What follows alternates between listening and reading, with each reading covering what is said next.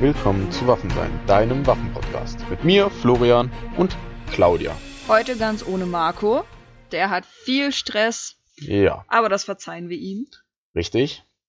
Was machen wir heute? Heute vergleichen wir die Pistole, den Revolver, das Gewehr und die Flinte miteinander. Also meinst du die Waffen oder?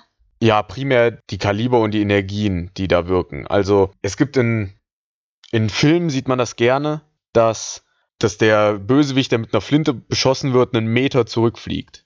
Und um zu eruieren, ob das denn so stimmen kann, kann man die Energie als Indikator nehmen. Und um eben damit aufzuräumen, ja, vergleichen wir heute mal im Schwerpunkt die Energien der verschiedenen Waffen miteinander. Die heutige Folge wird nerdig. Die wird sehr waffenlastig, das schon, also rein waffenlastig. Aber es kommen viele Zahlen auf euch zu, vor allen Dingen Joule-Angaben. Wenn euch das nicht interessiert, skippt zur nächsten Folge oder hört euch die letzten an. Es wird aber auch ein bisschen, bisschen anders. Also erst zum Schluss.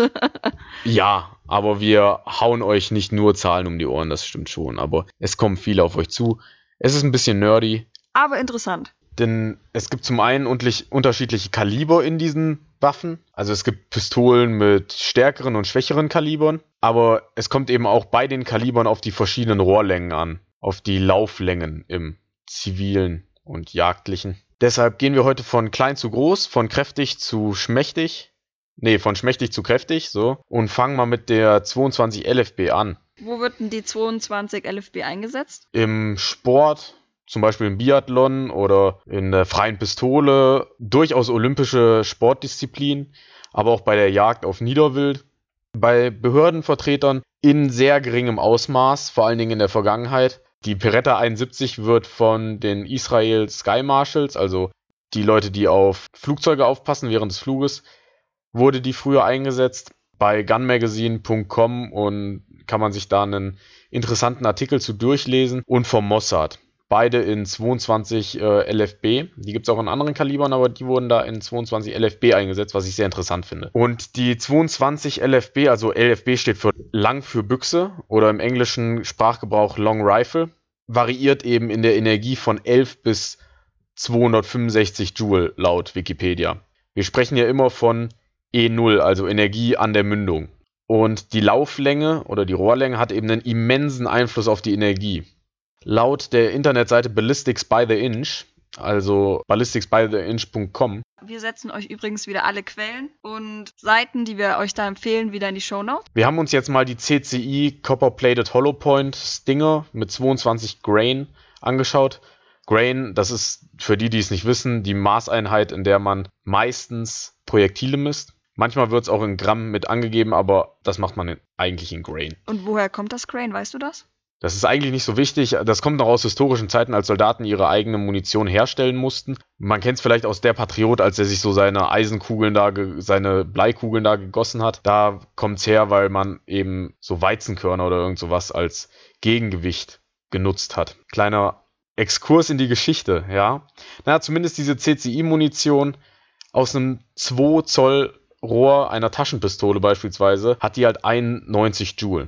Ist schon recht kräftig, wenn man jetzt aus der Airsoft-Szene kommt, aber mit einem 18 Zoll Gewehrrohr, Gewehrlauf, ist man eben bei 219 Joule, also deutlich stärker. Wundert euch nicht, wenn ihr die Quellen nachprüft. Ballistics by the Inch ist eine amerikanische Seite, deshalb ist alles in Foot-Pounds angegeben. Wir haben es euch in Joule umgerechnet, weil das hier in Europa und in Deutschland einfach geläufiger ist.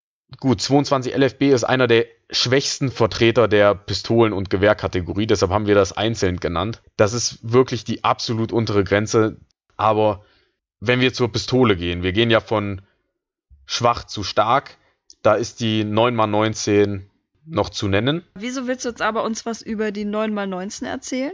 Ich denke, die 9x19 ist einfach die am weitest verbreitetste Pistolenpatrone, das am weitest verbreitete Kaliber. Ich meine, das wurde von den Deutschen schon im Zweiten Weltkrieg und sogar im Ersten Weltkrieg verwendet und ist auch sehr verbreitet bei anderen Nationen. Es ist ein NATO-Kaliber mittlerweile. Es wird von den Amerikanern eingesetzt in der Pistole. Sogar in der neuen Dienstpistole wird es eingesetzt, äh, 9x19. Im Zivilen heißt es auch 9 mm Luger oder 9 mm Parabellum. Das ist alles die gleiche Patrone. Selbst die Russen, benutzen 9x19, zwar ein bisschen kräftiger geladen, in der ganz neuen Dienstpistole der russischen Armee. Die, die die Makarov ablöst. Die Makarov hatte ein schwächeres Kaliber, aber dennoch kommt es auch hier auf die Rohrlänge an. Denn wenn uns Polizisten zuhören, wissen sie, naja, gut, wir schießen aus der Pistole, aber auch mal aus der Maschinenpistole. Und da kommt es echt drauf an, wie lang wieder das Rohr ist. Weil aus so einer Taschenpistole, aus einer SIG P365 mit einem 3,1 Zoll Rohr. Als Beispiel benutzen wir die Corbon 115 Grain Jacketed Hollow Point plus P, also plus P heißt mehr Energie. Und diese Patrone, laut Ballistics by the Inch, entwickelt aus dem 3,1 Zoll Rohr von einer SIG P365 447 Joule. 447 Joule aus guten 3 Zoll, das ist schon eine Menge, aber die gleiche Patrone aus einer Maschinenpistole MP5 A5 mit einem 8,86 Zoll Rohr, die gerne bei deutschen Polizeien verwendet wird, generiert schon 745 Joule. Es ist nicht doppelt so viel, aber es ist deutlich mehr Energie. Oder auch aus einer Uzi oder bei der Bundeswehr hieße MP2 für die älter gedienten Kameraden. Daraus generiert die eben so um die 750, 745 Joule. Und 745 und 447, das, also 300 Joule Unterschied, das ist schon eine Menge. Mal abgesehen davon, dass man eine Maschinenpistole natürlich leichter präzise schießen kann. Also der Durchschnittsschütze kann eine Waffe mit Schulterstütze leichter kontrollieren als eine Pistole. Kommen wir zur 50 Action Express. Warum dieses Kaliber? Naja, weil es eben das stärkste Pistolenkaliber auf dem Markt ist. Es ist in der Desert Eagle wird's verschossen. Die Desert Eagle gibt es auch in anderen Kalibern. Aber es hat laut Wikipedia 1663 bis 2200 Joule. Und das ist dann doch schon deutlich mehr als beispielsweise eine 9 mm. Aber sie ist eben auch exklusiv in der Desert Eagle wird sie verschossen und die ist eben nicht so verbreitet, weil Desert Eagle hat wenig Magazinkapazität, sie ist klobig, sie ist einfach nicht die perfekte Dienstwaffe. Und als Sportwaffe passt sie in viele Hände, dafür ist sie einfach zu grobschlächtig. Aber in Actionfilmen und in Ego-Shootern kann man sie recht oft bewundern, weil sie eben dieses imposante Auftreten hat. Und 50 Action Express 50 heißt eben 0,5 Zoll. Geschossdurchmesser, das sind 12,7 Millimeter. Das reißt schon große Löcher. Aber wir wollten heute ja uns auch um die Revolver kümmern. Und da habe ich das Kaliber 50 Smith Wesson ausgewählt. Ist das bei Revolver das Standardkaliber? Nee, nee, eigentlich nicht. Aber der Standardkaliber in Deutschland ist eher so 357 Magnum und 44 Magnum nur. Was den Revolver eben unterscheidet von Pistolen. Ist die Trommel? Ist die Trommel, ja. Aber ich meine im Leistungsvermögen. Ich, es gibt mittlerweile sogar Revolver im Kaliber 9x19, die solche Clips benutzen. Oder im Kaliber 22 LFB. Aber was den Revolver wirklich an leistungsmäßig, was der Revolver voraus hat einer Pistole, ist, dass er eben extrem kräftige Munition verschießen kann, wenn das Handgelenk des Schützen es aushält. Also bis zu einer 500er Smith Wesson. Ja. Genau. Und die 500er Smith Wesson, die stärkste Revolverpatrone, die es gibt, mit laut, laut Wikipedia knapp unter 3200 Joule, aber es gibt auch Laborierungen, wenn ihr selbst eure Munition ladet, könnt ihr das auch noch ein bisschen überschreiten, bis einem irgendwann die Trommel um die Ohren fliegt. Ja, da, weißt du, was ich mich da frage? Hm? Warum zur Hölle will man das schießen? Naja, um es ausprobiert zu haben, ne? Also einfach nur so just for fun und es hat keinen tieferen Sinn. Ich weiß es nicht. Vielleicht reden, reden sich Menschen ein. Oder zur Jagd. Zur Jagd in manchen Ländern. Nein, 3200 Joule ist ja jetzt nicht unbedingt Elefantenterritorium. Aber wenn du Schwarzwild mit einem Revolver jagen willst, gut, meiner Meinung nach würden da schon 3200 Joule reichen. Aber das Tolle an einem Revolver ist eben, bei einer Pistole ist die Patronenlänge limitiert von der Länge des Griffs. Also ihr könnt nicht eine unendlich lange Patrone in eine Pistole machen, irgendwann könntet ihr das Griffstück nicht mehr halten. Und bei einem Revolver durch die Trommel habt ihr nicht das Problem. Da könnt ihr einen schönen kleinen griffigen Griff haben. Griffigen Griff? Na egal. Ergonomisch. Ergonomischen Griff, danke. Und die Patrone kann so lang sein, wie sie will. Außerdem habt ihr keinen Ladezyklus, das heißt, ihr habt kein Rohr, was entriegeln muss oder der Verschluss und das Rohr müssen ja bei einer standardmäßigen Pistole entriegeln voneinander, aber erst wenn der Druck abgelassen hat im Rohr, im Lauf oder im Patronenlager. Und das ist alles bei der, beim Revolver ein bisschen einfacher. Deshalb können Revolver eben auch ein bisschen stärker sein als Pistolen. Und aus anderen Faktoren, aber das ist nicht so das Thema. Also Revolver sind stärker als Pistolen. Aber wir kommen jetzt wieder zum Thema zurück, beziehungsweise wir waren ja nicht weg, aber es geht ja um unsere Kaliber und ihre Stärken. Was hast du denn noch mitgebracht, Florian? Naja, Gewehre sind auch sehr unterschiedlich in ihrer, in ihrer Kraft. Ich denke, das Hasskaliber eines jeden G3-Fans, und zwar die 5,56 x 45 mm Patrone oder im Zivil nennt man sie auch 223 Remington, die generiert pro Schuss mit, ich habe mir jetzt immer eine Patrone rausgesucht und dazu die ballistischen Angaben, damit man mich eben auch auf eine, auf eine Patrone festnageln kann und ich nicht von bis. Also die Hornady Super Performance, nee, Super Performance V Max mit 52 Grain, die hat 1915 Joule. 1915 Joule, das ist schon recht kräftig. Und die 5,56 mal 45, die kennt man als Soldat recht gut. Die gibt es im G36, im Colt M4, in der HK416 und auch für unsere österreichischen Zuhörer in der Steyr AUG, die ja das österreichische Bundesheer seit einiger Zeit benutzt und das ist so der Standardkaliber. Da, dagegen, also die gibt es schon, bei, der Amerikaner benutzt die 556 schon seit dem Vietnamkrieg und der entgegenstand natürlich das Warschauer Pakt Standardkaliber, nämlich die 762x39. Und deren, man sagt immer, ja, die Kalaschnikow ist ja viel stärker. Naja, viel stärker. Die Sellier und Bellot Entschuldigung an unsere tschechischen Zuhörer. Sagen wir einfach S und B. Die S und B Vollmantel von, mit 124 Grain hat eine Energie, also eine E0 von 2179 Joule. Also das sind mal gut 10% mehr Energie für die 762 x 39. Hm. Ob man da jetzt von einer Überlegenheit sprechen kann. In der Praxis sieht es natürlich anders aus. Wahrscheinlich gibt es da auch unterschiedliche Erfahrungen, aber es ist eben nicht so, dass wir jetzt furchtbar unterbewaffnet sind mit einer 556. Aber das hängt natürlich auch von der Situation ab. Und diese 762x39, die kommt eben vor in der AK-47, im AKM und in der Simonov SKS 45. Nur in den dreien oder? Nee. Das heißt nur zum An Veranschaulichen gerade. Also das sind so die berühmtesten Waffen, in denen es vorkommt, weil für die Simonov SKS 45 wurde sie eben auch ursprünglich gebaut. Und die AK-47 kennt vom Namen her jeder. Aber das meiste, was als AK-47 bezeichnet wird, ist ein AKM, nämlich eine gepresste ähm, AK mit aus gepresstem Blech und nicht aus dem Vollen gefräst. Aber ja, im landläufig als AK-47 bezeichnet. Aber ich meine, die VZ-58 der Tschechen, die hat das gleiche Kaliber. Also, da gibt es einige. Oder die CZ-527 Carbine schießt verschiedene Kaliber, aber die CZ 527, die ist eben auch im Jagdlichen zu Hause. Das ist ein Repetierer, gibt es noch nicht so lange von dem tschechischen Hersteller CZ. Und da kann man eben auch das Kaliber 762x39 dazu bestellen. Also ihr könnt diese Waffe auch in anderen Kalibern kaufen, aber eben zum Jagen auch in die 762x39 und könnt damit dann Rehe jagen. Außerhalb von Deutschland wahrscheinlich auch Sauen, aber ich habe bisher noch keine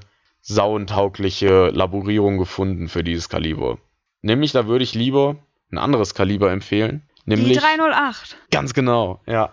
Die 308 Winchester. Also die 762x51 fürs Militärische. Und deshalb nicht verwechseln, 762x51 ist nicht das gleiche wie das 762x39, nämlich die 762x51 hat eben 4064 Joule. Ich meine, das ist fast das Doppelte der Warschauer Paktmunition, also der 762x39, das ist deutlich mehr.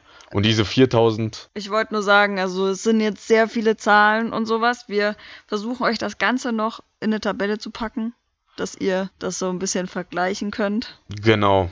Also dass diese 4064 Joule der 308 oder der 76551 beziehen sich auch auf die Horne, die Superformance, SST 115, 150 Grain. Und die wird eben verschossen im, also nicht diese Laborierung, aber das Kaliber wird verschossen im guten alten Hecklon Koch G3, im HK417, im MG3 und ist eigentlich ein sehr beliebtes Jagdkaliber. Eigentlich für alles auch im deutschen Wald ausreichend, ne? Sollte man meinen. Also es wird, es ist oft auch verschrien als Mädchenkaliber unter alten Jägern. Und damit meinen die, dass es eben zu schwach sei oder nur für Leute, die den Rückstoß einer 300er Winmag Winchester Magnum nicht aushalten. Aber sind wir, sind wir ehrlich, es reicht für jegliches Wild und es bringt auch nichts, wenn man mit einem übergroßen Kaliber nicht, nicht genug übt, weil die Munition zu teuer ist oder wenn man Schiss hat vom Rückstoß und dann verreist. Es reicht zur Jagd. Und außerdem, also ich bin immer die coolste, wenn ich im Dienst erzähle, dass ich ja, privat eine 762 schieße. Also ja gut, aber da sind wir auch wieder im militärischen ist eben die 308 für den äh, ist die 762 mal 51 für den Durchschnittssoldaten eben eher am oberen Ende der Kaliberpalette angelagert, außer ihr seid jetzt Scharfschütze oder Grammar-Schütze oder was weiß ich. Aber der Durchschnittsschütze in Deutschland hält eine 762 für 51 schon für kräftig. Aber wenn ihr so ein Jäger seid und so der Macho und der Mansman sein wollt, dann schießt ihr natürlich was Stärkeres. Ja. Da ist die Auswahl groß, deswegen hast du dir was rausgesucht? Da habe ich mir auch wieder so ein Ding ausgesucht, was es militärisch und jagdlich gibt. Nämlich die 300er Winchester Magnum. Ich bin echt froh, dass ich das gerade nicht raten musste. ja gut, da gibt es viele, auch irgendwelchen 9,3 mal Schlag mich tot Kaliber, aber... Ja, die, ich hätte mich sicher verschätzt in der Kaliber im Kaliber und nicht äh, ahnungslos gewesen. Ja. Nein, niemals. Ja.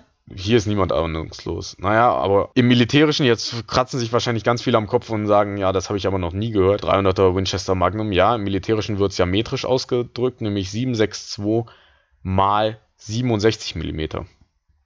Die hat nochmal 1300 Joule mehr als die normale 762 mal 51, nämlich 5309 Joule in der Laborierung von Hornady in der Superformance SST 180 Grain. Und jetzt fragen sich viele, ja, ich habe aber jahrelang gedient und hatte noch nie eine 762 67 in der Hand. Hatte ich auch noch nicht in meiner Dienstzeit. Aber das Scharfschützengewehr G22 verschießt dieses Kaliber. Und ich habe ja versprochen, dass ich nicht aus Dienstvorschriften aus Dienstvorschriften zitiere. Und das tue ich auch nicht. Das steht alles auf Wikipedia. Also Open. einsehbar und kein besonders akademischer Anspruch. Und jagdlich in, kann man verschiedene Waffen in diesem Kaliber bestellen, unter anderem die Hänel 10, die Blaser R8, die Ticker T3 und unter den Selbstladebüchsen, unter den Halbautomaten auch die Merkel SR1. Und damit kann man ja auch in Deutschland überall drauf schießen. Also ob es sich halt lohnt, jetzt damit ein Reh zu strecken, ist halt die andere Sache, ne?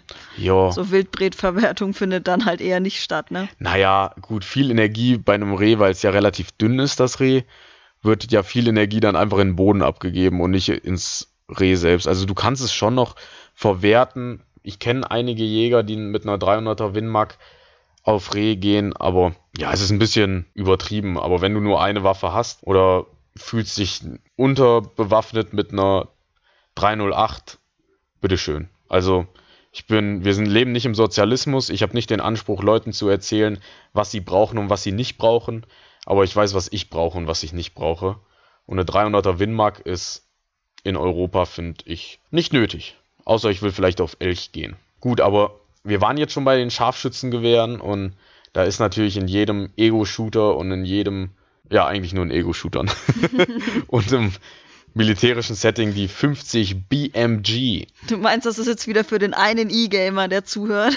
Quasi, ja. Also das 50 BMG oder metrisch ausgedrückt die 12,7 mal 99 mm. Ja, das ist das Stärkste, was man als Jäger in Deutschland sich kaufen darf, meines Wissens nach. Das ist schon sehr, sehr kräftig. Nämlich die PPU 725 Grain Match, die hat einfach mal 15.000 Joule. 15.000 Joule. Also wenn wir uns jetzt zurück an die 22 LFB erinnern. Mit 11 bis 200 Schlag mich tot Joule, das, da sind 15.000 Joule schon eine ganz andere Hausnummer. Also, und laut Wikipedia gehen die Laborierungen auch bis 20.000, bis über 20.000 Joule hoch. Und das ist schon echt heftig. Da kostet aber auch der Schuss, ah, also für 5 Schuss zahlt man bei Aim Zone in Nürnberg 43,25 Euro. Für 5 Schuss, ja. Da kann ich mir schon fast 200 Schuss 9 mm für kaufen. Also das ist teuer, ein teures Hobby. Aber das ist auch außerhalb meiner äh, Gehaltsklasse. Oder auch der, der Spaßkostenfaktor ist da halt nicht mehr so ganz gegeben, oder? Ja, also gut, wenn es einem Spaß macht, auf zwei Kilometer Papierscheiben zu stanzen, aber man muss auch erstmal eine Schießbahn in Deutschland finden, eine zivile, wo man da schießen darf. Ja, das ist ein bisschen schwierig. Auf Bundeswehr schießt Kadetten wird das wahrscheinlich leichter sein, aber dann ist man auch wieder im dienstlichen Bereich und gut, dienstlich wird's das G82, das ist ein Halbautomat oder international auch als Barrett M82 verkauft das wird ja schon geschossen und das muss, das hat entsprechend auch die Stände. Aber im Zivilen, das, den Halbautomaten im 50 BMG dürft ihr euch in Deutschland nicht kaufen. Aber was ihr euch kaufen dürft als Jäger ist das Bushmaster BA 50. Kostet auch nur schlappe 6100 Euro ohne Optik. Wenn ihr wollt, go for it, ja. Bin nicht eure Mama, ich sage euch nicht, was ihr braucht und was ihr nicht braucht, aber ich brauch's nicht. Andere Leute geben so viel für eine R8 aus, also. stimmt, für eine Blase, ja. Ja, stimmt. Und ich meine, mit einer 50 BMG, wenn ihr mal eine Giraffe oder einen Elefanten schießen wollt, wäre das vielleicht eine Option. Aber es wäre nicht stilecht, weil es eine schwarze Waffe ist und das. Ich weiß nicht. Also, wir haben jetzt das Gewehr vom schwächsten bis zum stärksten abgebacken. Jetzt mal irgendwelche historischen Panzerbüchsen äh, außen vor gelassen. Und kommen wir zur Flinte. Flinte Kaliber 12. Wieso? Also, es gibt jetzt mehrere Kaliber. Warum Kaliber 12? Naja, weil es unter den Flinten das verbreitetste Kaliber ist. Sowohl militärisch als auch zivil. Das Kaliber 20 oder 16, das wird vielleicht noch in kombinierten Waffen, also in Drilling und Bockbüchsflinten benutzt, aber nicht im großen Stil. Also Kaliber 12 ist am verbreitesten und da ist vor allen Dingen Kaliber 1276 und 1270 sind so die normalen Hülsenlängen, die es dann daran gibt. Also das Kaliber 12, das beschreibt den Durchmesser und 70 oder 76 eben die Hülsenlänge bei Verschossenem. Genau, und das ist eben in Deutschland und auch international am weitesten verbreitet. Und größere Waffen, so Kaliber 10, das wird kaum benutzt. Und damit ist nicht Millimeter gemeint und auch nicht Zoll. Das ist eine, eine Maßeinheit, ist ein bisschen schwer zu erklären, aber das ist quasi, wie viele Bleikugeln du aus einem englischen Pfund herstellen könntest. Schwer zu erklären. Aber wie gesagt, Kaliber 12 ist üblich.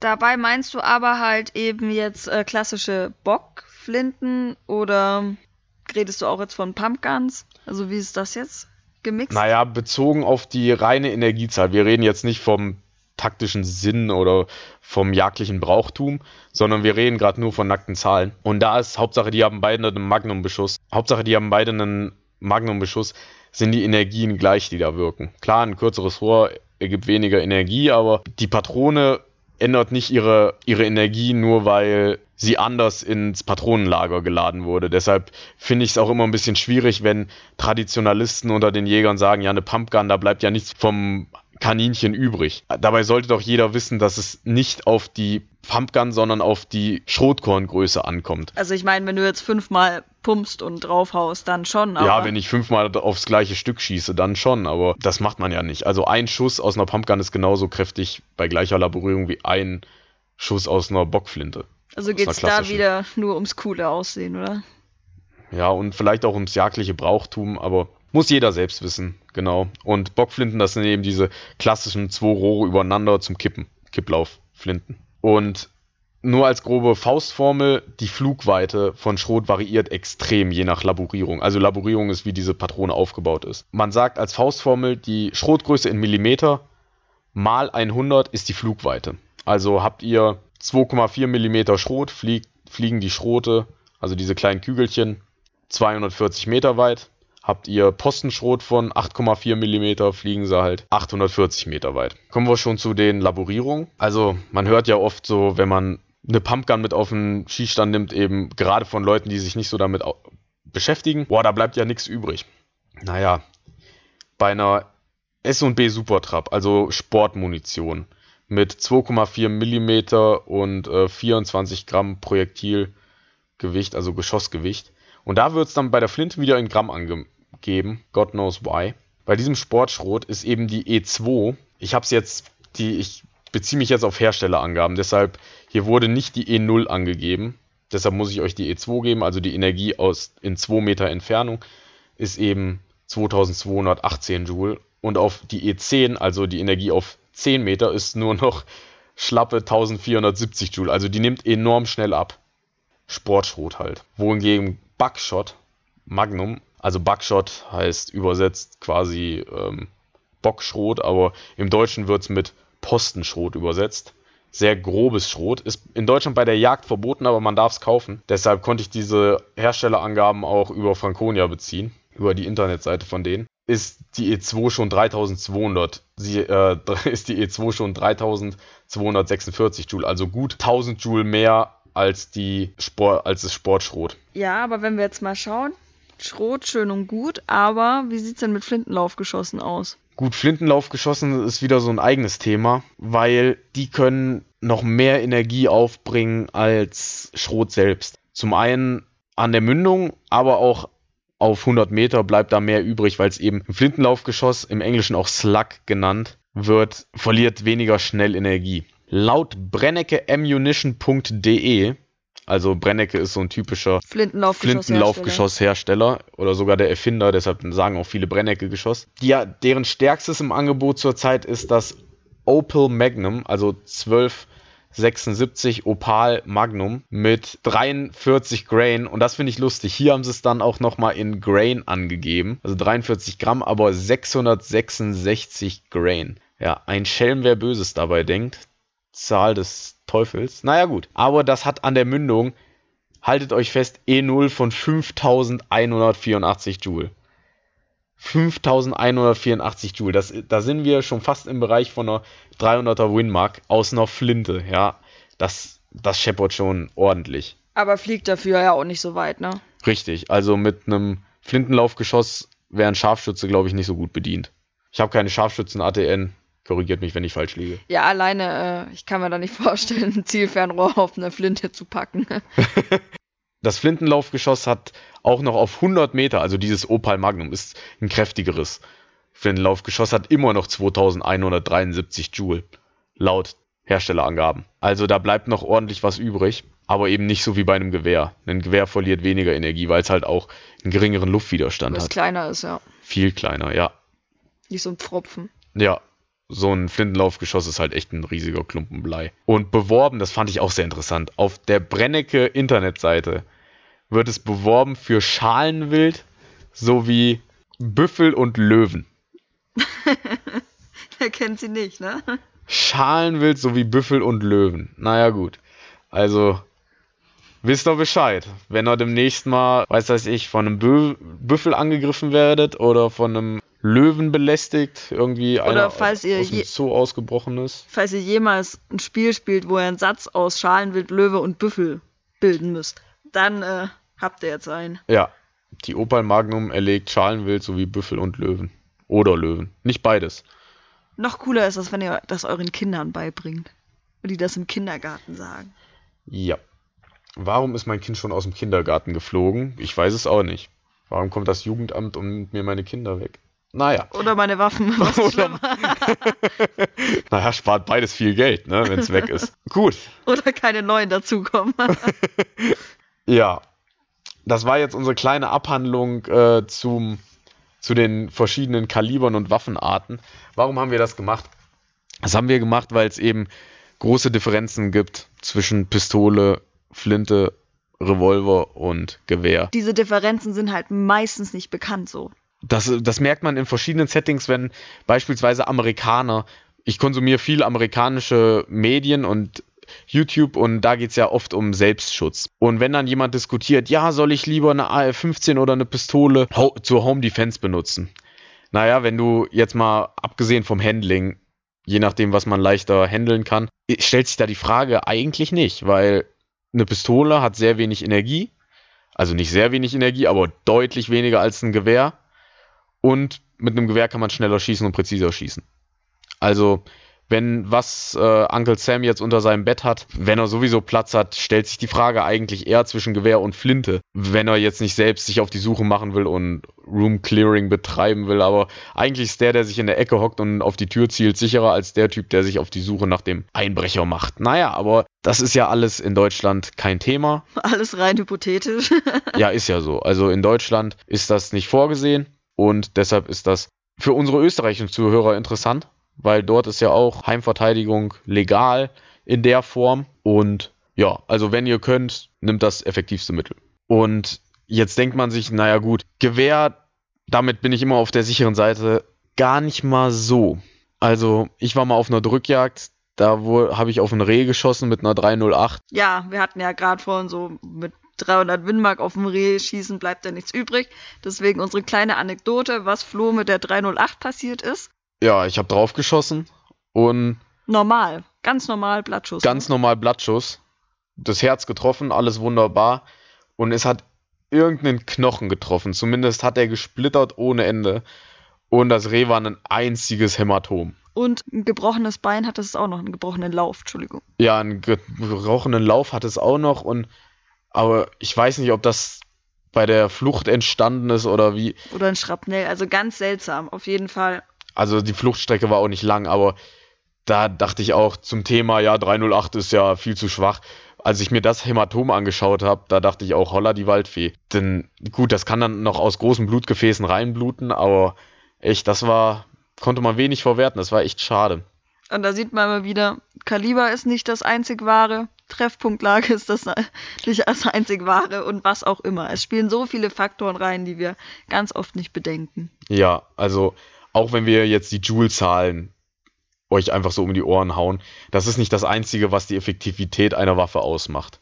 Das Wichtigste ist Handling. Und wenn ihr mit, damit nicht umgehen könnt, ist Dann es, lasst es. ja, ist es scheiße. Ja, aber ich glaube, wir sind jetzt am Ende, ne? Ja, wir bedanken uns für eure Aufmerksamkeit. Hört das nächste Mal wieder zu.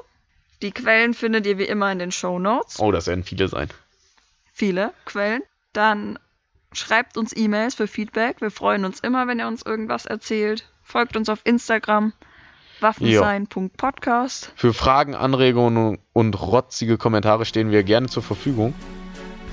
Wir antworten auch in der Regel. Ja, Dann macht's gut.